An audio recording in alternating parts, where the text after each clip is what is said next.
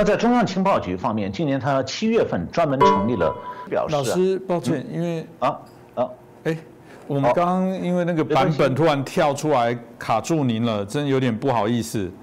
哦，没有关系。今年七月，中央情报局专门成立了中国任务中心。中共的对外谍报活动啊，比克格勃还要活跃。为什么跳掉？陈老师，不好意思，不好意思，没有，好事多磨，好事多磨，对。哎，会不会是呃声音中共电脑攻击呀？呃，说不定那个就是中共的间谍软件哦。我不知道你们下载软体是什么。大家好，欢迎收看《真金最前线》，无马看中国，我是节目主持人张宏林，再次感谢大家收看我们的节目哦。呃，大家嗯很喜欢看这个电影的话，都知道电影里面有一个题材哦，就做这些所谓的谍报战的部分哦，看起来非常吸引人，特别像零零七系列的部分哦，看得大家啊血脉喷张啊。啊，在我的年纪小时候，常常会看到标语哦，会写这个啊小心匪谍就在你身边，保密防谍人人有责哦，在我们不管在啊这个生活当中，在求学当中，甚至在服役的过程当中，呃也都会听到有关这个匪谍。啊，渗透到台湾的各个不同的一个角度哦，所以在台湾称匪谍、称间谍、称共谍啊，不管怎么样，当然都是在这个情治战的相关过程当中啊，最让人家所呃关注跟讨论的哦，因为一不小心哦，有可能啊，我们没有办法啊掌握好，或者啊有些啊资讯的泄露的部分，都会造成国家安全的啊严重的危害。那中共到底如何运用它的这些间谍战呢？不管对于台湾，对于世界各国的一些相对的影响，我们今天这期节目就希望好好来探讨，也让大家对于中共的这些间谍的部分，可以有更清楚的了解。那我们很开心邀请到中国经济学家，也是旅美学者陈小龙博士哦，今天好好帮我们来做一下解密哦。陈老师你好，主持人好，观众朋友们大家好。是老师哦，在一九二七年，国共整个我们刚才谈到了，在整个对抗的过程当中，那当然我们看到这个毛泽东曾经也在一些场合里面有提到说，哎，他们这对于情报相关的部分一无所知哦，以至于在初期啊吃过非常多的闷亏哦。当然放到现在来说，如果再听到这样的话，你一定觉得不可思议，因为中共的情报站来说啊，基本上非常的活络。我们从许多的一些资讯跟资料都提到哦，啊，甚至在美国。国会哦，中国委员会啊，他们在最近也啊，有两位副主任也出版了有关中国间谍哦啊，在这个全球活动的，包含特别针对美国的部分活动的状况，所以大家就很好奇哦，为什么这个现在看起来很活络，但早期毛泽东哦却会说这个他们对敌人一无所知，以至于他们啊在许多的这些啊对抗的过程当中吃亏。到底中国的这个情报谍报到后来的发展状况到底是如何？这部分是不是可以请教一下陈小龙陈？老师，呃，中共这个谍报系统的形成、发展和演变啊，呃，过去三年里头，美国出过三本书。二零一九年八月呢，出版了一本叫做《中国间谍：从毛主席到习近平》，嗯，英文标题是《Chinese Spies from Chairman Mao to Xi Jinping》。那第二本书呢，是二零一九年底出的，就是刚才主持人提到那本书。叫中共间谍活动情报入门，的英文 title 是 Chinese Communist Espionage and Intelligence Intelligence Primer。那么第三本书是二零二零年又出的一本，叫做中国的谍报运作与技巧，英文 title 是 Chinese Espionage Operations and Tactics。这三本书都是关于中共谍报系统的新书。那么我查了一下，在中文网站上，大纪元网和阿波罗新闻网对刚才主持人提到的第二本书做过连载介绍，一共分三次。我找到了这三处网页，但有趣的是，我看完第二部分之后，再想保存这部分链接，却发现在谷歌上已经找不到了。我不知道这算不算是谍战活动一部分哈。那么今天我就从中共谍报系统的演变入手来介绍一下中共的各个谍报机构。实际上啊，国民政府从一开始就在谍报工作方面落后于中共，因为苏联是世界上建立比较早就建立最庞大的谍报系统的国家，而中共呢是由苏联帮助训练出来的中共第一批特工，比国民政府的情报机构还要早。而国民政府最初建立的谍报机构是没有老师，是自己摸索的，但中共的情报人员却是由经验老道、专业娴熟的苏联谍报机构训练出来的。其实啊，还在国民革命军北伐开始之前，一九二六年，中共就派重要干部到克格勃的前身，就是苏联的军方谍报机构，那个。这个谍报机构后来转变成了一个谍报和反情报机构，叫国家政治保卫局。就中共就派重要干部去苏联的国家政治保卫局接受特工专业训练。那么其中有四名重谍报人员，在后来的历史上很有名气的。这是四个人当中，前三位是一九二六年受训的陈根、顾顺章和李士群。第四位是一九二九年去科格勃受训的施哲。陈赓是黄埔军校第一期出身，国民革命东征时期啊，他还救过蒋介石的命。然后到苏联接受特工训练，回来以后就按照苏联莫斯科的指令，参照克格勃的模式，成立了中共中央特别科，俗称红队，红色的红。就是用暗杀、灭门这些手段来对付党内的人。那陈赓后来当过共军的兵团司令和国防部副部长。那第二个人顾顺章，他受训以后回国就担任中共的总书记，但是因为被捕呢，交代了中共在上海的重要机关，导致中共在上海的地下组织不得不转移到江西的山区去。那么中共为了恐吓投诚人员呢，就派陈赓。把顾顺章一家十二个人全部杀掉。那国民政府在内战时期发现说，中共的谍报人员比较坚定，便捷的人少。其中一个重要的原因就是，中共谍报人员知道，一旦便捷，可能全家灭门。那第三个人李士群呢，是在苏联受训回国以后，曾经在陈赓的手下的暗杀队做事，后来被捕，然后和国民政府合作了。那抗战期间，他是进入了汪精卫的政府，成为汪精卫的特工总部，位于上海叫基斯菲尔路的七十六号，那条路现在叫万航渡路，他是那个特工总部的负责人，然后他又偷偷的和中共在上海的谍报组织负责人联络，最后是死在日本人手里头。那第四个人施哲，是周恩来安排到苏联谍报机构受训的。结业以后呢，他是在苏联参与了克格勃主持的政治大清洗。那抗战时期呢，被苏联派到延安，担任毛泽东的俄文翻译，掌管与苏联联络的密码。实际上，他是我们苏联派在毛泽东身边的政治间谍。那中共建立政权以后，高度依赖苏联，那么施哲就被安排在毛泽东这个身边做政治秘书。后来中苏翻脸了，毛泽东马上把这个苏联安排在身边的眼线关进大牢。那当时苏联在中国的谍报活动呢，还安排了一条暗线，就是共产国际在上海的地下组织和谍报网，他们是单独活动，搜集情报，但其中有一个为他们工作的人物。就是宋庆龄，呃，宋美龄的姐姐孙中山的夫人宋庆龄，她大概是在孙中山逝世以后被苏联吸收，为苏联从事谍报活动的。她这个身份在过去十年当中，已经在中国的现代史研究圈里面公开了。呃，中共夺取政权之后之前呢，它的谍报机构主要在军队里，其中有两个部门非常重要，一个是敌区工作部。主要是策反国军和国民政府的人，设法获取情报。那么这方面呢，国民政府是有非常痛苦的教训的。比方讲，在国民政府在大陆失败的最后岁月里，当时的国民政府的国防部参谋次长刘斐和第三厅就是作战厅的厅长郭如贵，都是共谍。他们的决策和建议直接导致了国军的失败。那另外一个部门呢，就是中共。的中央军委负责无线电侦听和无线电通信的，他们三局。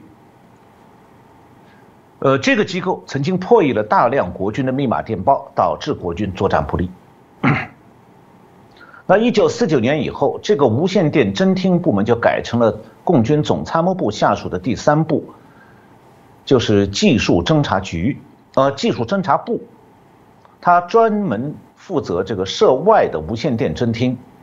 它通过设在边境和沿海地区的无数监听站，侦听处理国外各种电台的通信传播信号，接收电子情报。据说有十几万工作人员。此外，还负责监听所有的国际长途电话，接收海外的传真。电视普及以后，又开始二十四小时监听监看外国电视。那自从发射军事卫星之后呢，实施卫星侦察又成了这个部的一个重要任务。那互联网出现以后呢，又增加了利用电子过滤系统接收邮件的监视互联网通讯的任务。它在海外也设有若干监听站。这这个总参三部就是技术侦察部，它有各个局，其中有些局是专门针对特定国家的。比方讲，总参三部二局是以美国为主要对象，那么要求他的成员熟练掌握英文。在上海地区呢，总参三部二局有一个下属单位叫六幺三九八部队，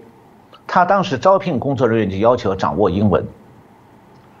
上海是亚太地区国际通信的一个重要的通信转接中心，也是中国互联网的一个重主要的物理连接国际出口和官方的所谓国际网关。中国是一九九三年建建成了这个第一条国际海底光缆系统，现在已经有七个大型的国际海海底光缆系统，其中三个在长江口的崇明岛登陆，三个在上海的南汇区登陆。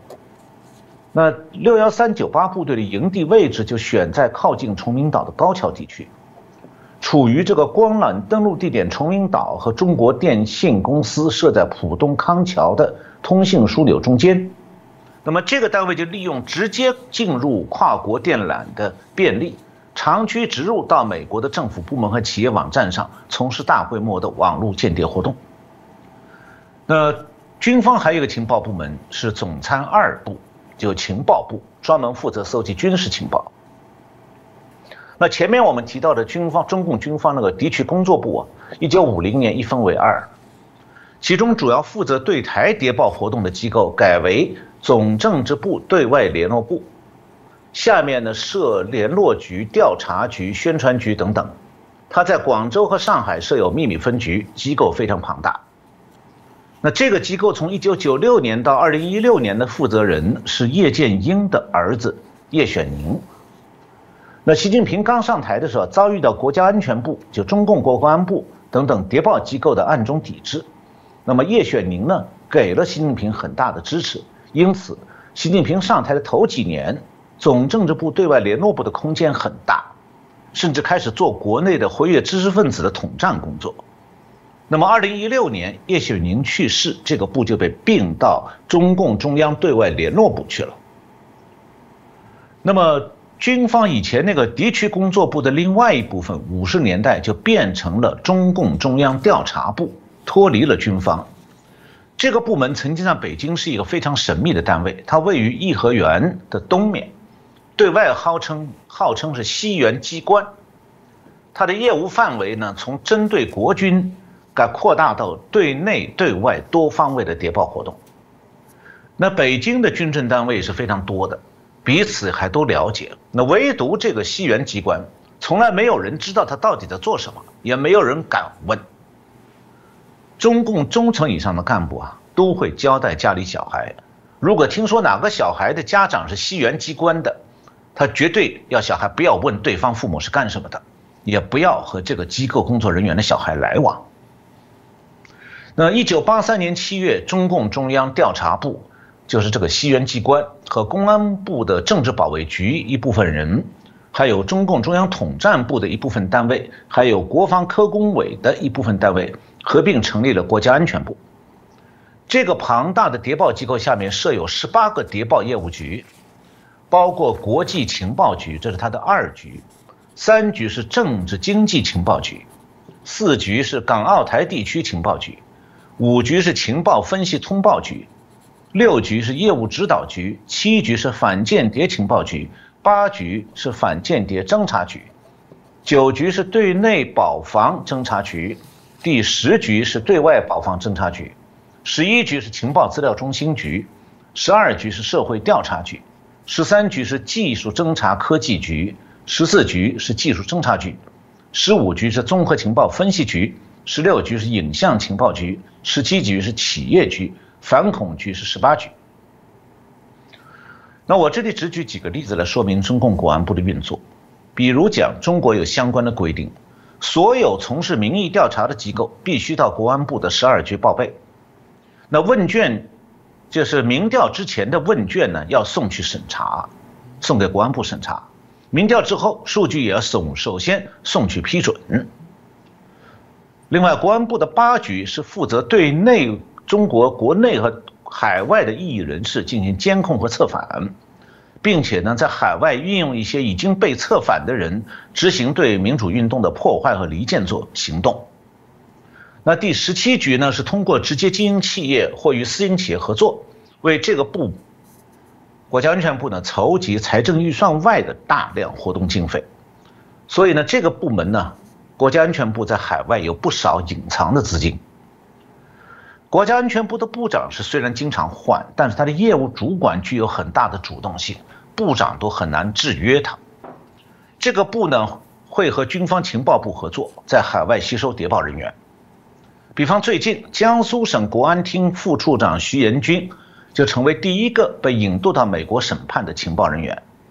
他是2017年与一名美国通用汽车呃通用电气公司的航空工程师会面前。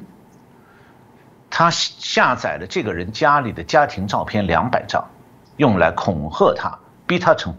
逼这个工程师做技术间谍。是这个，我想陈老师听到之后会让人觉得非常的惊惑。我刚刚听到这个有十几万人哦，甚至可能更多的人在从事这些相关情报资讯收集哦，你听了怎么不会害怕呢？那当谈到这个美国，刚刚提到美国中央情报局的局长伯恩斯哦。呃啊，在整个呃过去也曾经表达过，他希望哦的运用这个过去对抗苏联的时候的一些手段跟做法啊，现在来开始对于中国进行反制哦。当然，这提到了过去冷战时期哦，大家就很好奇说，那这段期间啊，美国跟中国到底这个什么叫做用苏联时期对付的一些手段方法？他们过去对于这些谍报的一些行动，包含这些养成啊手段，到底有什么样不一样？这部分是不是请教？一下，陈老师也可以跟我们做一下说明分析呢。美国的情报机构最近就像主持人讲的，已经开始在中美冷战这个大背景下进行内部的调整，以便强化对中国的情报和反间谍工作。那么过去多年啊，美国情报部门对中共的警惕性不足，相关的懂中文和中国的人才也很缺乏，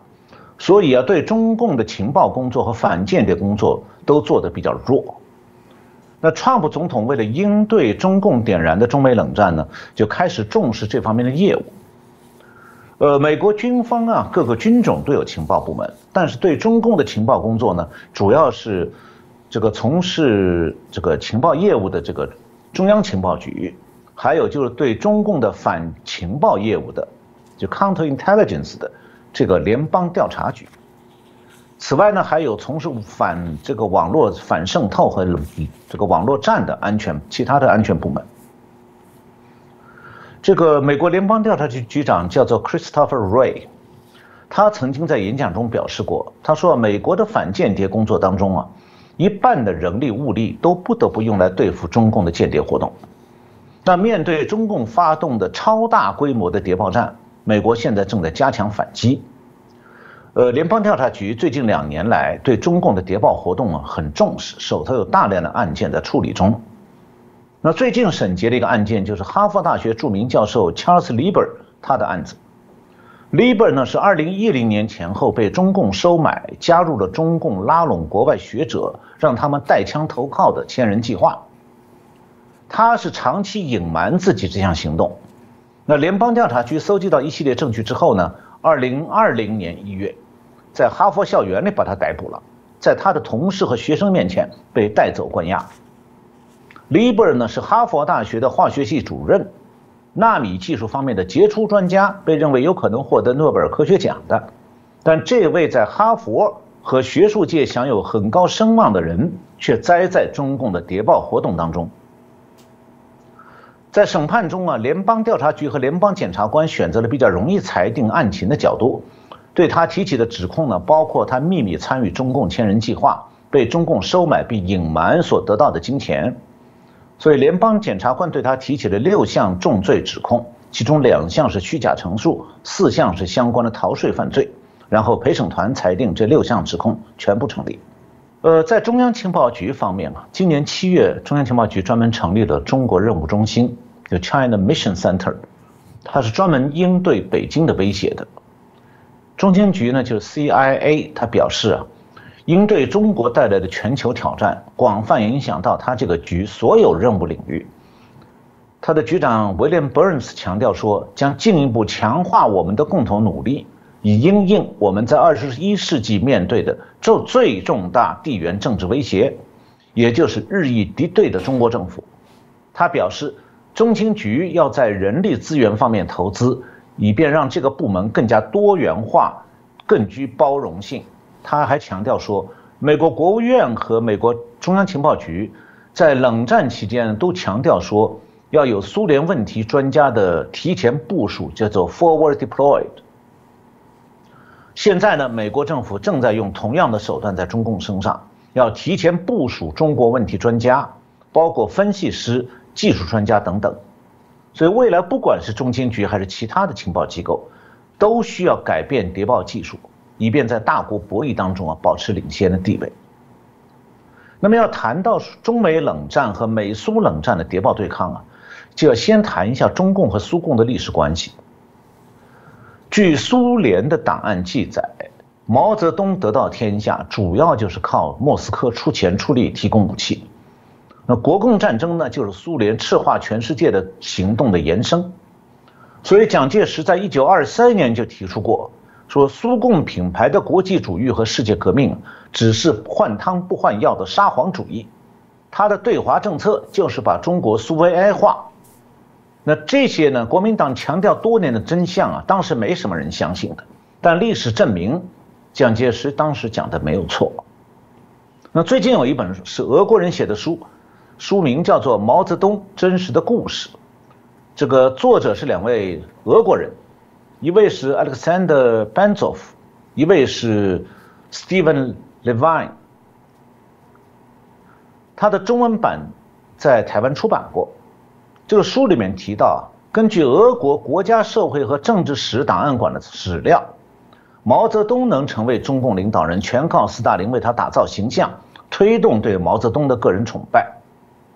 当时这个作者之一潘佐夫，他的祖父就是苏联的中国史专家，叫做乔治·艾伦伯格，他是一九三零年代就受苏共的委托为毛泽东立传。潘作夫的书里面还提到说，只有把苏共认为啊，只有把中共改造成俄国式的以领袖为中心的党，就是斯大林化的党，这样的话，他和共国民党的内战才能确保胜利。那么，苏共对中共最大的帮助之一，就是帮助中共建立了谍报系统和对内监控镇压系统，这两个系统是中共专制政权的基础，而且经常是设在同一个机构内的。同时执行两种功能。为什么在中国一般人，包括台商，一听到中共的国安部门都会害怕？原因就在于这。那民主国家的民众对这样的系统是不熟悉的，所以我稍微介绍一下。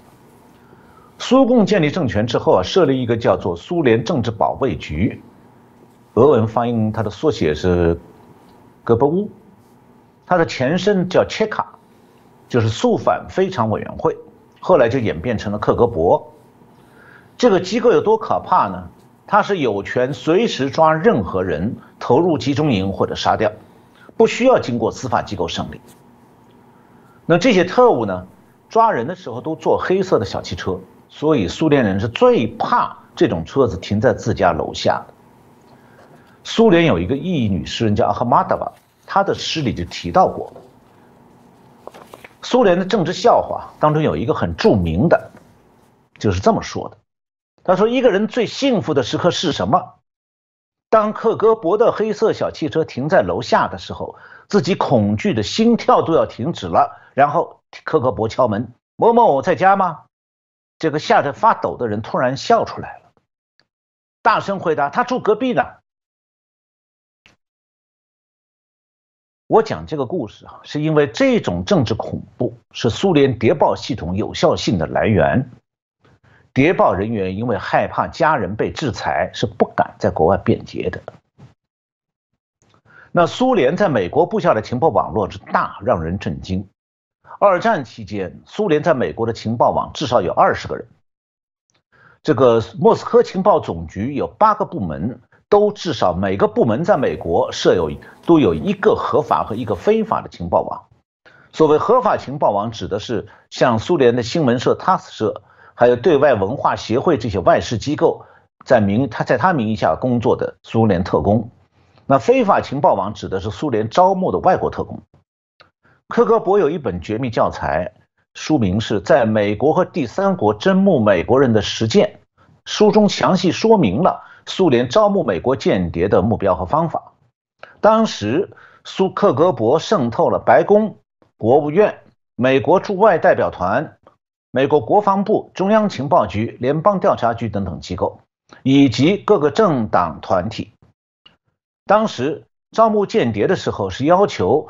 这个要能辨认出这个人既具有情报潜力，又能充分导致他们与。苏联驻外情报机关合作有这样强烈动机的美国人，那被科格勃视为重点招募对象的美国政府雇员，通常有以下几个特点：一个是同情苏联，第二是对美国政府的政策不满，对美国的制度不满，个人有经济困境这样一些弱点。呃，能成为苏联间谍的美国政府高层人员，大部分不是被因金钱诱惑的，而是出于对苏联的认同，就是的亲共。美国第一次发现苏联在美国大范围发展间谍，是一九四五年十一月，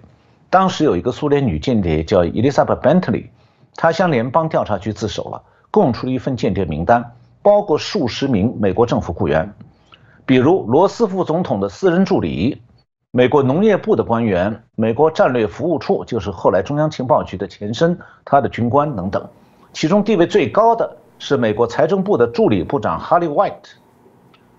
然后美国发现，苏联在美国军事、外交等重要部门都招募了间谍，总计有数百名苏联职业特工和上千名美国人与间谍活动有关，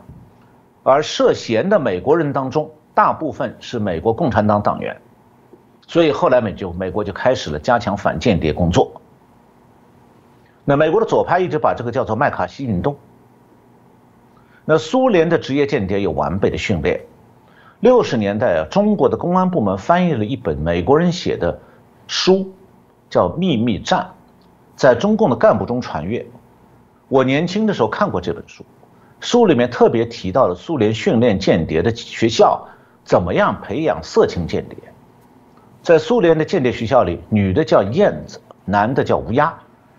让他们在学校里学会如何运用色情诱惑来发展下线。而中共对这一套是非常了解的。那科格勃呢，基本上是凌驾于任何苏联党政机关之上，直接听命于苏共政治局。上个世纪六十到八十年代是科格勃的最高峰。那时候，全部有军衔的克格勃在编人员高达五十万人，分布在苏联国内的各个机构和军队当中。仅仅苏联国内就有二百万情报线人，在苏联之外，克格勃还有将近二十万的职业间谍。那中共的谍报机构呢，在内对内监控方面是完全照搬克格勃的做法，许多单位，包括大学，都有国安部的线人。而且是双重或者多重部署，互相保密，彼此监视。那中国也有间谍学校，比方讲，解放军南京外国语学院就是军队的这情报部所属的院校。但是呢，中共的对外谍报活动啊，比克格勃还要活跃。一个重要的原因是啊，它不仅仅使用和依靠职业间谍，而且呢，实行盗窃情报的这个群众谍报运动。中共的国家情报法是二零一七年六月二十七号通过，二零一八年四月二十七号实施。这个法律的第七条是这样规定的：任何组织和公民都应当依法支持、协助和配合国家情报工作。然后第十四条规定，国家情情报工作机构可以要求有关机关、组织和公民提供必要的支持、协助和配合。那这两条法律规定说明啊，任何中国人、中国企业、民间团体都可能成为中共各个情报机关用来进行谍报战的工具和媒介。那这样的法律条文的公开化也意味着。中国在海外的谍报战的规模已经大到了无需掩盖的程度，所以他立干脆立公开的立法宣布了，任何企业和个人都要随时准备为中共的谍报机关工作。而且呢，中共并不在乎说这个海外谍报战的群众参与者是不是中国公民，哪怕是海外华人是外国公民，中共认为海外华人。都在他的管控范围内，不管是哪国的公民。那如果有人不合作，中共就会设法通过威胁他们在中国的亲友，比方中断这些亲友的升迁或者破坏他的生意等等，来逼迫海外华人就范。那这种谍报战就意味着，中共实行的是群众谍报模式，大批非专业的谍报人员受情报机关指挥，承担着获取情报的任务。那么这种谍报活动的规模呢，自然就远远超过了美苏冷战时期克格勃的活动能量，因为苏联的谍报战主要还是依靠职业间谍的。那么中共和苏联啊，对待自己的落网间谍是截然不同的。苏联对对被捕的间谍往往是多方关心，只要有可能就会试图让美国把苏联的被捕的谍报人员交换回苏联。在西柏林的东南呃西南角和东德的这个波斯坦波斯坦分界的地方有一座桥，叫做德文叫做格里尼克布吕克。那么这座桥呢，是美苏双方在冷战期间在这座桥上多次的交换双方的谍报人员，因此这座桥呢就成了大名鼎鼎的间谍桥。一九九零年，间谍桥还被联合国选为世界文化遗产了。二零一五年，以这座桥为背景，他拍过一部电影《间谍之桥》。那但是中共对他的间谍是极为冷酷的，他只利用间谍，从来不承认他的情报部门和间谍有任何关系。一旦间谍被捕，中共的原则是永不救援。那中共有一个名重最重要的间谍叫金无代。是潜伏在美国中央情报局多年，为中共提供了很多情报。当时呢，由于中共国安部的北美情报司长于强生叛逃美国，提供了金无代的这个谍报员身份，于是金无代被捕。但是呢，中共根本不承认他在美国这个头号间谍的身份。最后，金无代是在狱中指望不到中共的救援了，只好用塑料袋套在头上，在脖子上扎紧。活活把自己闷死了。中共通常是尽量使用非职业间谍，指使他们从事间谍活动，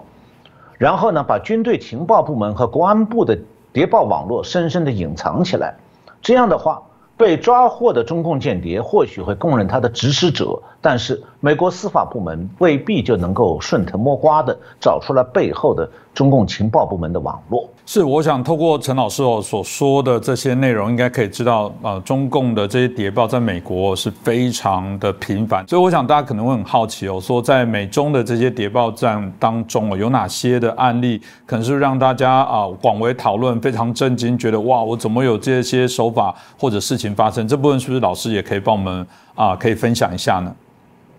好，呃，不过我们今天时间比较短。没时间讲一大堆的间谍故事啊，我就举一个例子。呃，这起间谍案呢是美国联邦调查局历史上规模最大的对中共间谍的反间谍行动。这个潜艇发动机和它的螺旋桨的噪音问题是潜艇水下安全的关键。那本世纪初呢，中共的潜艇工厂始终没有办法解决潜艇发动机和螺旋桨的静音技术。后来中共的潜艇在美国海军那里就有个外号叫“水下拖拉机”，就是噪音很大，很容易发现，也不难打击。但是中共后来是通过间谍解决了这个潜艇的噪音问题。这个中共间谍就叫麦大志，他的英文名字是 Chi Mark。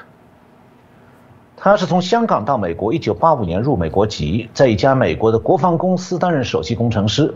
到二零零五年被捕前二十多年里头，他盗窃了成百份的军事机密文件给中共，其中包括海军武器、舰艇的核子反应堆。还有潜水艇推进系统这方面的机密情报。那美国的有一个杂志叫《New Yorker》，它二零一四年刊登了两篇反谍战文章，介绍了这个谍案。那美国联邦调查局呢，是从二零零四年开始，经过一年多时间对这个麦大志夫妇紧密监视，最后起获了麦大志和他的弟弟麦大红，英文名字叫 t i m a r k 把这个一些敏感技术交给中共的证据。那后来，二零零七年三月，麦大志和麦大红被美国联邦法庭起诉，罪名是涉嫌窃取美国海军机密情报交给中国。二零零八年三月二十五号，麦大志被加州联邦法院判处有期徒刑二十四年半，当时他六十多岁了。呃，然后呢，四月二十一号，麦大红因为密谋把美国敏感的潜艇技术资料传递给中共特工，被判刑十年，人是抓到了。但是呢，中共还是把美国军事机密给盗走了。是，我想，呃，大家看完之后都知道中共的这些所谓的谍报的部分哦，那当然是呃用尽各种的方式跟手段哦。那跟起我们一开始前头说的，中共毛泽东说，哇，这个一开始他们对于敌人一无所知，到现在绵密的这些情报战哦，那当然相对于对于台湾哦，大家感受应该更深。这个也是一个呃呃，我们才会觉得今天做这集节目有非常重要的原因哦。早期现在在喊这个小心匪谍就在你身。边好像只是一个电视上出现的一个桥段哦，但这个呃间谍的部分，在尤其中共对台湾的一个干扰的部分啊，从来没有减少过，而台湾老是频频中招，为什么会有这样的事情？到底中共对台湾都用了哪些手段？那台湾难道真的没有一些嗯，老师要提醒大家，真的要去注意的事情跟来防治的手段吗？这部分是不是可以请教一下陈老师呢？呃，要谈到中共对台湾的谍报活动啊，就必须谈一谈前面我们讲过那个解放军总政治部对外联络部，因为它曾经是渗透台湾的主要间谍派出单位。我前面讲过，它的前身是国中国共内战时期共军的敌区工作部，主要任务是策反国军将领。所以啊，这个部门掌握着中共在台湾各个部门策反过的人名单，还有档案。那除了已经暴露的，还有冷藏的。那同时呢，总政治部的这个对外联络部还对台湾军界的军官建立档案追踪。那这个联络部最初是负责策反国军将领，并且瓦解台湾的所谓敌对势力。然后改革开放以后呢，他的工作重心就日益转向美国，还有其他的西方国家。呃，前五角大楼有一位官员叫 Mark Stokes，他曾经说过，说中共这个联络部啊，他的工作和政治、金融、军事行动和情报都相关联的。那正好我个人对这个部门还稍微知道一点，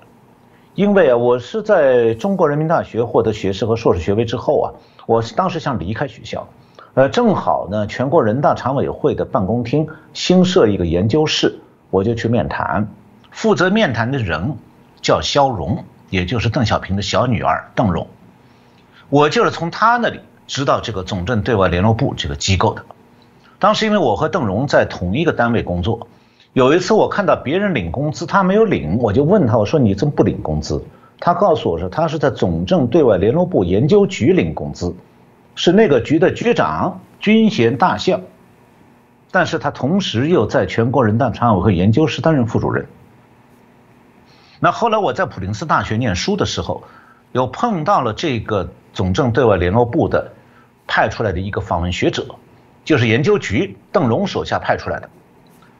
这样的话，我就知道了这个局对外还有一个虚设的机构，叫做中国国际友好联络会，简称友联会，它是用来提供啊即这个谍报部门在国外活动时候的民间身份。那么前面我讲过，二零一六年这个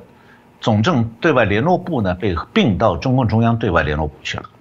友联会的会长呢也换成了文官，就是中共元老陈云的儿子陈元。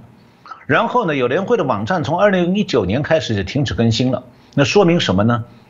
这个总政对外联络部这个机构从二零一九年开始，它的谍报职能可能已经重新划归军方情报部，而统战功能则改由中共中央对外联络部来主管。那么这次吞并这个总政联络部的中共中央对外联络部是一九五一年成立的，它是中共中央负责对外政党工作的部门，它联络的对象不仅仅包括各国的共产党，还有其他的左翼政党。还扩大到发展中国家的政党，还有发达国家的社会党、工党，这个各种党，还有他们的政治家、国际组织等等。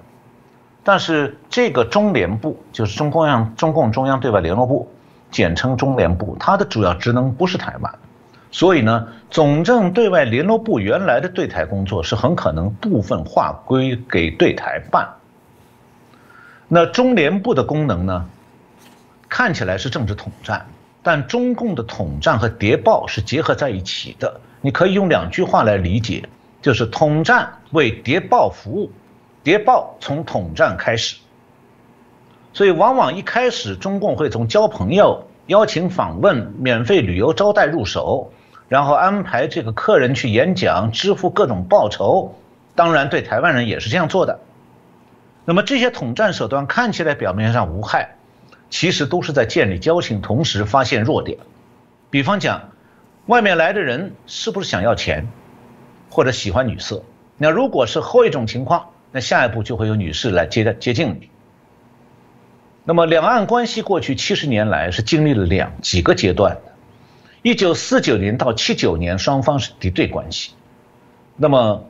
从一九八七年台湾解严，开放去大陆探亲，双方关系开始和缓。然后台上大举登陆了，双方呢不仅仅是政治、经济上、民间的交往越来越多，经贸关系非常紧密。那最近两年呢，中共又开始武力威胁台湾，宣称要夺取台湾，那么两岸关系又再度紧张起来。那对应这样三个大致的阶段啊，中共对台湾的渗透也有两个阶段。最早的渗透是中华民国收复台湾之后，中共就开始往台湾大批派遣谍报人员。人数多达几千人，当同时呢，国军当中也有不少自行投敌的官兵被查获的。那这方面的情况呢，因为过去几年大陆不断有派当年这个派到台湾来的谍报人员的亲属到台湾来寻找踪迹和吊唁，那就这个问题就逐渐公开化了。现在中共在北京还为这些死中共在死在台湾的谍报人员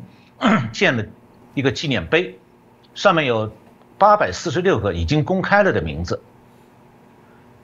那这大批中共谍报人员的大多数啊，是在一九五零年中共台湾省委书记蔡孝乾在台湾被捕以后啊陆续被查获的。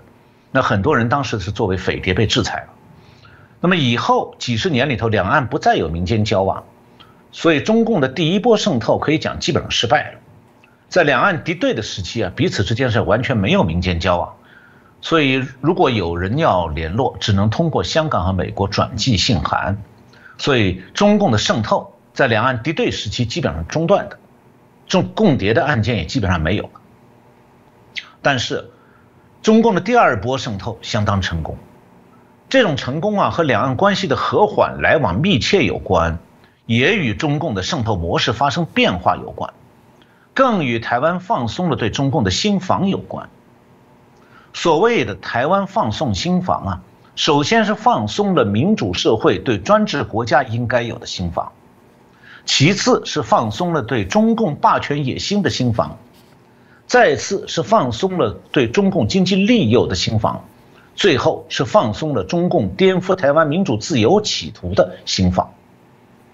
那在中共的两岸统一宣传攻势下，再加上台湾一些政治人物和媒体的亲中立场。台湾对中共态度的社会氛围发生了很大的改变。两岸关系和缓以后啊，中共的态度也其实也是在改变当中的。一开始，中共的地方政府是欢迎老兵回去探亲，希望从他们给亲友的馈赠里面获得外汇，所以非常热情。后来呢，是为了开放，开始欢迎台商，这个态度呢是先前恭后居，就是先很恭敬，然后就很高高傲。起初给台商是不少方便和优惠，吸引他们在大陆开厂，生产出口产品。后来就慢慢的变得不那么友善了。九十年代中期，中共就已经开始了具有长期目标的渗透，是希望通过在台湾培植第五纵队，实现所谓的和平统一台湾。那这种渗透一开始是收买台商，然后延伸到吸收国军军官，再后来就进一步扩大到社会各界。所以呢，从一九九九年开始，台湾就不断发生共谍案。我看到《大纪元时报》的记者吴文洲。这个二零一九年七月十五号从台北报道，据台湾的国安单位统计啊，从二零零二年到二零一七年，台湾破获的共谍案是六十件，其中二零零九年开放大三通以前八年里头侦办了十八件，开放大三通以后的七年里侦办了四十二件，而台湾国防部的官员是表示说呢，这个六十件里头啊，还只是媒体有报道的，实际上潜伏的间谍数目应该更多。那法务部调查局的表示呢，说根据目前已经掌握的资讯来看，从二零一三年到二零一九年的六月间，调查局自己破获的共谍案是四十四件。此外，我们从维基百科的资讯里也可以看到，一九九九年以来啊，国军已经曝光的资料当中，涉共谍的校级军官多达十多位，那么将级军官有四位，分别是前陆军司令部通资少将处长罗先哲。前宪兵司令部中将副司令，这个陈竹帆，前海军中将司令柯胜正，呃，一九三旅联兵旅的少将旅长徐乃全，呃，台湾的前情报官员萧台福曾经表示说，从这个已经曝光的案例中可以看到，涉共谍单位的，包括海陆空军和情报机构都有，被抓到的都是台湾人。没有一个是中共情情报机关派出来的职业谍报人员。我看到这个我所认识的一位台湾警察大学的这个公共安全系教授董立文先生在大纪元的采访中表示过，他说：“如果帮中共所有党政机关搜集的情资的人都视为谍报活动的话，数字绝对不止几千人。”董立文就说：“啊，说过去老一辈人有一句话，就是主持人今天提到的。”小心匪谍就在你身边，他说这其实是事实，只是当前台湾社会啊对保密防谍的印象还停留在戒严时期，而且不断被妖魔化，所以很多人排斥这个议题。我呢，二零一九年在高雄中山大学有一次演讲时，我也讲到说匪谍就在你身边，当时我讲这句话没有错。那么，大纪元的记者根据这个已经曝光的中共间谍案，整理了中共谍报部门的渗透形态，发现呢有五种手法可以值得注意。第一个是这个抓把柄、撒大钱、用美色；第二个是利用亲友同僚去劝说、吸收为共；第三个是通过网络交友发展间谍；第四个是网络窃取、搜集情报。我这个前面已经讲过。那么第五个就是发展谍报人员，承揽军方工程，这个来刺探军情。那现在啊，中共既然已经把吞并台湾的野心公开讲出来了，那么台湾人在保密防谍方面呢，还能够掉以轻心吗？保密防谍是应对中共破坏的必要手段，不能因为这四个字啊在戒严时期用过，今天在民主社会就要反其道而行之。这个民主国家面对红色大国的全面渗透，保密防谍就永就应该是永远的警钟长鸣。是哦，刚刚老师其实谈到统战为谍报服务，谍报从统战开始，我自己感受很深哦。其实统战这个字眼在台湾会觉得好像就老师说的很稀松平常啊。当然啊，对岸一直希望两岸统一啊，所以他会统战我们。呃，如果用刚刚这句话来说，他既然会统战我们，那就告诉大家，其实他不断的透过各式各样的谍报的活动。啊，在为统战这件事情来做更多的一些深入。如果台湾人就像老师说的，没有这个心房的提高，大家还是认为说啊，这就是啊政党之间的恶斗啦，这就是谁又在抗中跑台，就每次就有人就拿出这个神主牌，然后要大家又归队，然后恐吓大家很烂。其实讲这句话的同时，是不是就是另外一种？我觉得在做心战上的，我觉得扰乱哦。嗯，台湾的确哦，尤其特别在语言语文的使用的方便度，这不比其实有时候中共要渗透其他国家，这还是有一个语言的门槛跟障碍。台湾基本上来讲，这个所有的人都可以假冒用这些字词，虽然偶尔在某些事情上面你可以区分出说，好像它的用字不大一样，但这会精进的，最终你还是会搞不清楚。所以，嗯，还是老问题哦，就如果大家没有觉醒，没有啊，针对中共要赤化，要对于世界对于台湾的染指哦，没有高度的警觉，我觉得那大家都没有办法救了我们这个台湾哦，所以这个还是要大家啊，在更多的努力。那今天也谢谢陈小龙博士哦，啊，针对有关谍报中共的这些啊脉络的系统，甚至对台湾的一些影响的部分哦，可以让大家有更清楚了解。我们希望这一集啊，真的有更多人了解，更多人看到，尤其接下来啊，台湾面临到明年九合一的选举，再再下来这个所谓总统跟立委的选举。哦，尤其在选举期间，一定有更多的纷乱。我觉得我们应该更高度的警觉哦。那再次谢谢陈小龙老师哦，啊，带来我们这非常重要的一些资讯哦。再次感谢老师。呃，不会，呃，谢谢主持人，谢谢我们的各位观众朋友收看我们的节目。呃，新的一年，希望我们大家继续关注我们的节目。